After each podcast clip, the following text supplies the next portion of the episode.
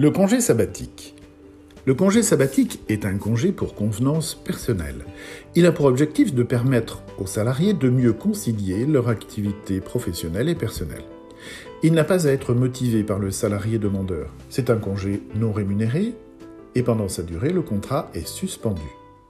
À son issue, le salarié retrouve son poste ou un poste de travail équivalent.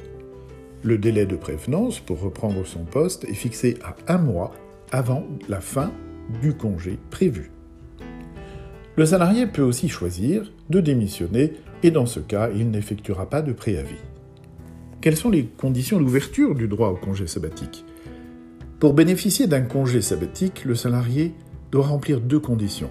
D'une part, justifier de 36 mois d'ancienneté consécutifs ou non à la fondation à la date du départ en congé, ainsi que de 6 années d'activité professionnelle préalable continue. Et deuxièmement, ne pas avoir bénéficié au sein de la Fondation au cours des six années précédentes d'un congé sympathique, d'un congé pour création d'entreprise ou d'un congé individuel de formation d'au moins six mois. Quelle est la durée de ce congé? Le congé sabbatique a une durée minimale de six mois et une durée maximale de 11 mois pendant laquelle le contrat est suspendu. Le salarié, pour effectuer sa demande, doit informer l'employeur par lettre commandée ou par lettre simple remise en main propre contre des charges au moins trois mois à l'avance par rapport à la date de départ qu'il a choisie. Il doit préciser, outre cette date, la durée du congé, de 6 mois à 11 mois. Aucune disposition légale n'oblige le salarié à informer son employeur lorsqu'il formule sa demande de l'utilisation qu'il tend faire de son congé. Le salarié est ainsi libre de travailler chez un autre employeur.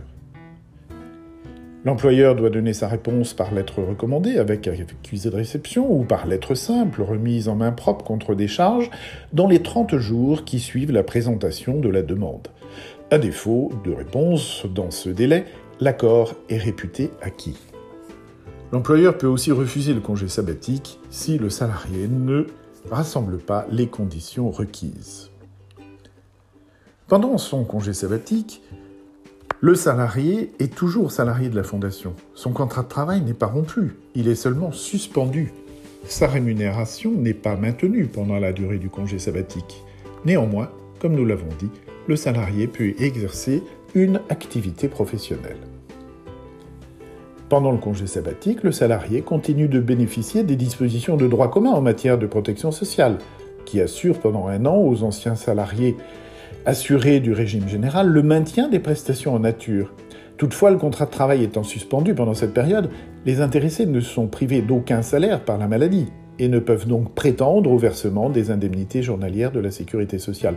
De même, ils ne bénéficient ni de la mutuelle associative, sauf volonté expresse de leur part, et dans ce cas, avec une application d'un taux de cotisation différent. Enfin, la période du congé sabbatique n'est pas prise en considération pour l'ouverture du droit et le calcul de la pension de retraite, ni du régime général, ni des régimes complémentaires.